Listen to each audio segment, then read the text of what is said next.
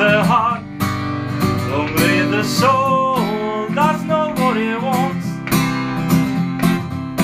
That peace you can find, that body's a it never lets go. Muy buenas noches y bienvenidos un día más a Directos al Mundial. Soy Héctor Martínez y empezamos con los partidos de hoy. A las 2 de la tarde en Luzhniki se jugaba el primer partido del grupo B. Portugal 1, Marruecos 0. ¿Quién metió el gol de Portugal? Pues adivinen. Cristiano Ronaldo. Y ya lleva 4 en dos partidos. ¿En qué momento de forma está el jugador portugués? Con este gol supera a Puskas como máximo goleador europeo en la historia con sus selecciones. Hasta este momento estaban empatados Cristiano y Puskas con 84. Hoy Cristiano ha hecho el número 85 en su carrera. El primer y único gol de Portugal en el partido fue en el minuto 3, tras un saque de esquina, en el que Cristiano le hace un amago al defensa que se vende bastante, bastante fácil, hay que decir, pero en plancha el luso marca el 1-0 y resultado que no se movería.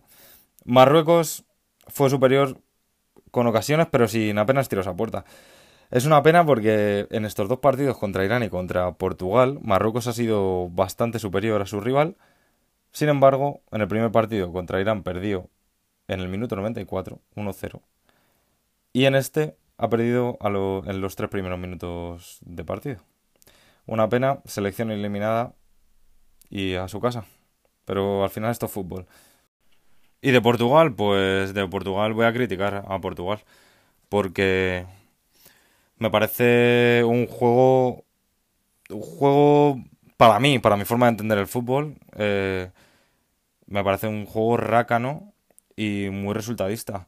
Para el que le guste esto, estarán contentos esta noche. Pero yo no estoy contento de, de ver cómo. Bueno, no se tiene por qué jugar siempre al toque, pero sino. El fútbol también es espectáculo y tenemos que ver cosas cosas buenas y cosas bonitas y, entretenimiento, ¿verdad? Pero es que Portugal, pues, pues eso, simplemente mira el resultado.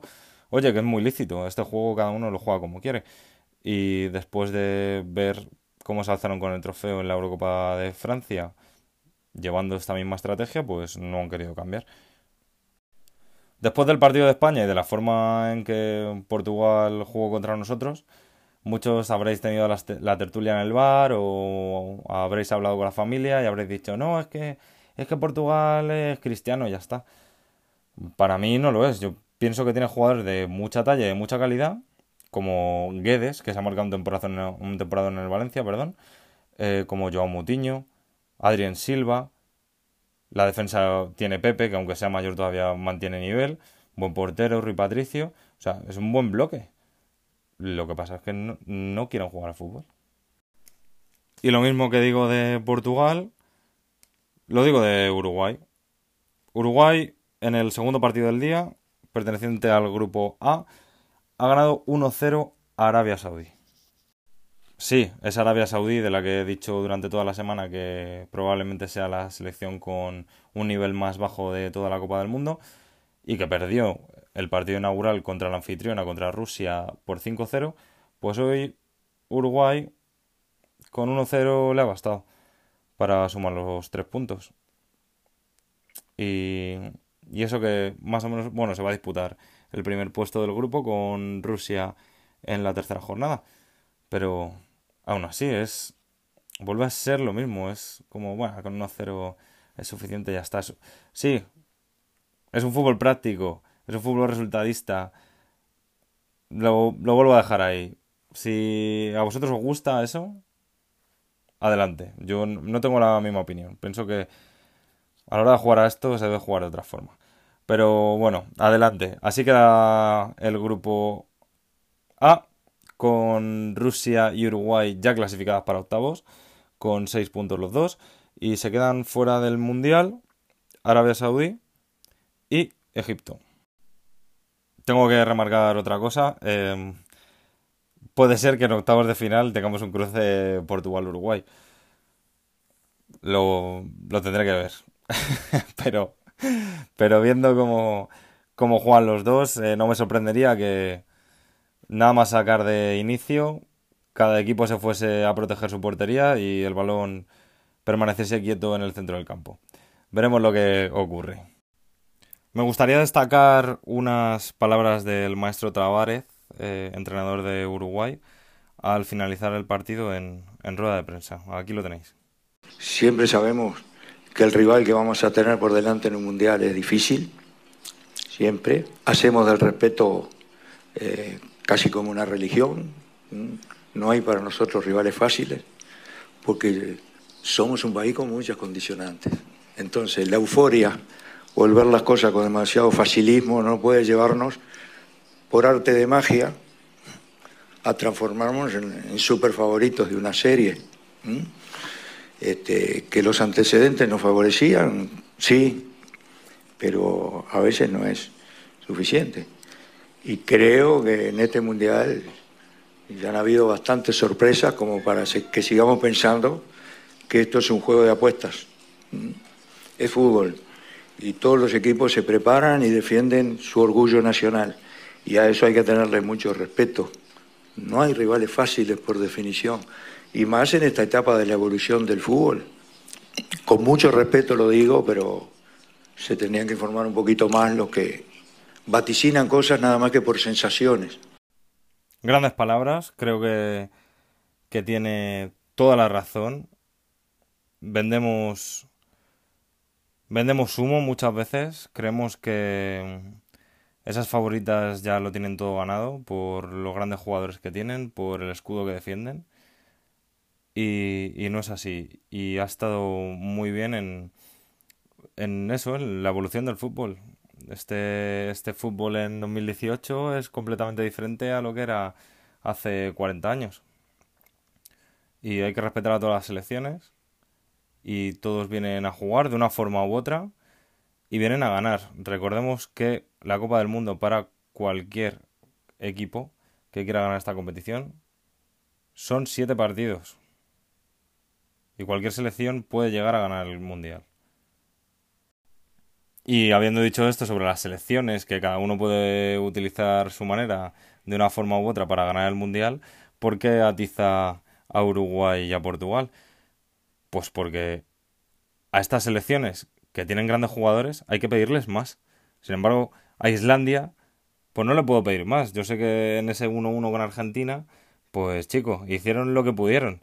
Pero cuando tienes eso, a un Cristiano Ronaldo, a un Guedes, a, a Luis Suárez, a Betancourt, a Cavani, a Godín. No puedes jugarme al 1-0. Y para terminar el día, el segundo partido del grupo B. España 1, Irán 0. Gol de Diego Costa. Pero, ay Dios, lo que nos ha costado, lo que hemos sufrido. Y eso que esta mañana he visto yo portadas diciendo, a ver cuántos les metemos a, a Irán para ser ya eh, líderes del grupo. Pues mira, las hemos pasado peor en la segunda parte. A ver, la primera parte ellos han llegado a poner, creo que ha sido una defensa de 6. la formación era un 6-3-1, si no recuerdo mal. Eh, increíble. Pero claro, bueno, estamos muy acostumbrados a ver los partidos de, de la selección así, que se, se cierran y intentas tocar de un lado para otro, bastante lentos. Creo que hemos estado lentísimos, sobre todo en transiciones, porque ellos de vez en cuando, de vez en cuando salen a la contra. Y ahí es cuando nosotros no hemos sabido aprovechar esos espacios. Les hemos dejado replegar otra vez y venga, como, venga, que te dejo aquí un poquito, vamos otra vez a lo mismo. Durante 45 minutos, ha sido igual. Ha sido un coñazo, y bueno, ha sido un coñazo. Eh, si, si no fuese si no fuese español diría eso. Pero se ha sufrido, era como, por favor, vamos a meterle manos a esto que al final, al final se nos complica.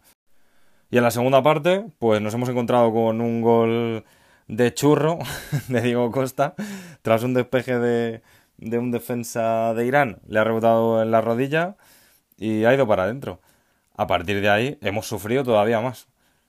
Irán ha salido hacia adelante y nos ha causado más problemas jugando al fútbol que no jugándolo, que encerrándose atrás. Ha sido un tanto raro.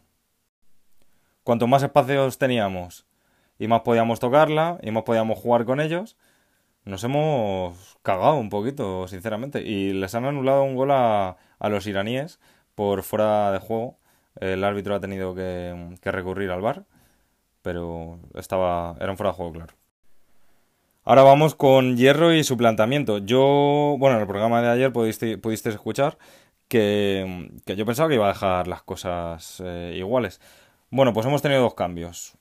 Nacho, que comenzó el Mundial como lateral derecho, pues eh, fue reemplazado por Carvajal, que ya está recuperado de su lesión. Se le ha notado hoy eh, que lleva un mes sin competir. Lo mismo que decíamos el otro día de Neymar y de Mosala, pues lo hemos visto hoy en, en Carvajal. Lento en la arrancada, sobre todo en, esa, en esas pequeñas contras, digamos, que pudieron hacer los iraníes.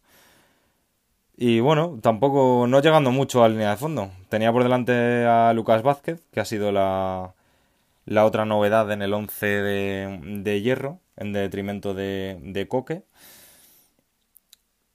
Pero bueno, según Hierro ha dicho en rueda de prensa, ha sacado a Lucas porque quería buscar superioridad por banda derecha, quería buscar ese 2 para 1, ese 1 contra 1 de desborde. Bueno, sí, el planteamiento sobre el papel está muy bonito, pero Lucas creo que ha encarado una vez en 70 minutos que ha estado en el campo. No ha salido, no ha salido el, el plan de hierro, yo creo, por ningún lado. Y en el centro del campo, bueno, el primer, el primer eh, cambio ha sido el de Coque. Esto ya con 1-0 en el marcador. Y cuando el partido se nos estaba volviendo loco eh, y Irán estaba atacando, eh, nos estábamos. Nos temblaban las piernas, decide sacar a Coque. Cuando el, cuando el partido pedía a gritos un Tiago que te controlase el centro del campo te los marease y, y hasta mañana todos. Pero no así. Pienso que se ha, se ha, vuelto a equivocar en los cambios, los ha hecho tarde.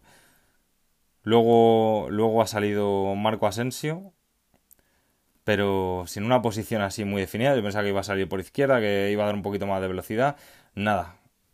Las, todas las buenas sensaciones que tuvimos con Portugal se nos han caído como un castillo de naipes en, en este segundo partido contra Irán. Y sobre sensaciones, ha hablado Hierro en rueda de prensa. Hemos conseguido tres puntos, hemos sumado cuatro puntos y tengo la sensación, desde luego, que estábamos más contentos el día de Portugal que hoy. Esa es una sensación realmente que tengo, ¿no? Y te digo sinceramente, termina uno el partido, te hacen una entrevista rápida y es que no funciona la cosa, escúchame, tenemos cuatro puntos, hemos ganado. ¿no? Y la conclusión que sacamos de, que siempre nosotros nos, nos autoexigimos más, más que nadie. Y, sinceramente, todo el mundo vamos a sufrir, todo el mundo que quiera ser campeón del mundo tiene que sufrir, pasaremos buenos, malos momentos, pero la, la sensación es esa, ¿no? Que, que creo que estábamos más contentos el día de Portugal, pero el día de Portugal sumamos uno, hoy hemos sumado tres. Venga, que acabamos, nos vamos con las previas. Por convencerme de que soy un cruel castigo, cuando explota la tormenta, se confunde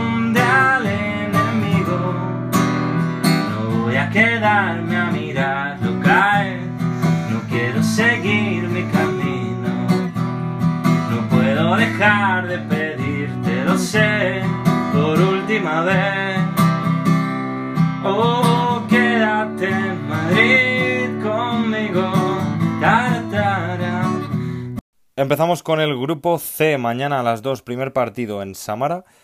Dinamarca-Australia. Los daneses buscan una segunda victoria y tener un pie y medio en octavos. Esto dependerá si ganan y si Perú pierde contra Francia en el partido de las 5 de la tarde en Ekaterimburgo.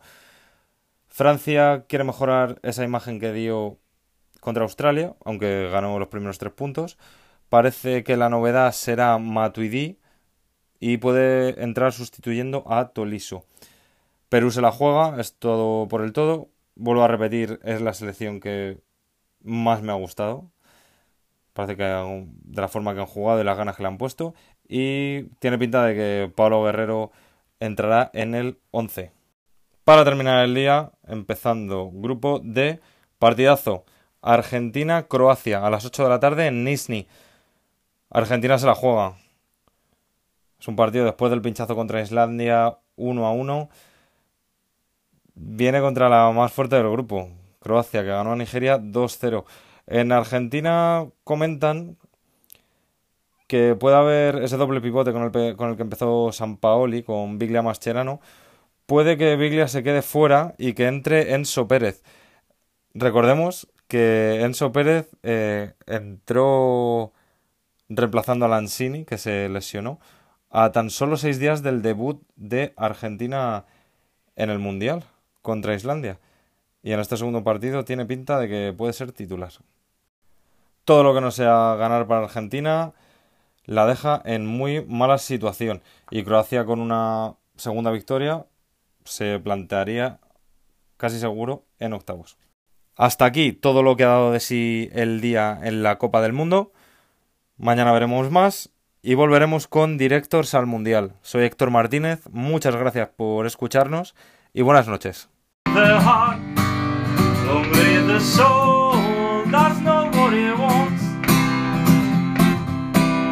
place you can find the body's a hole. It never lets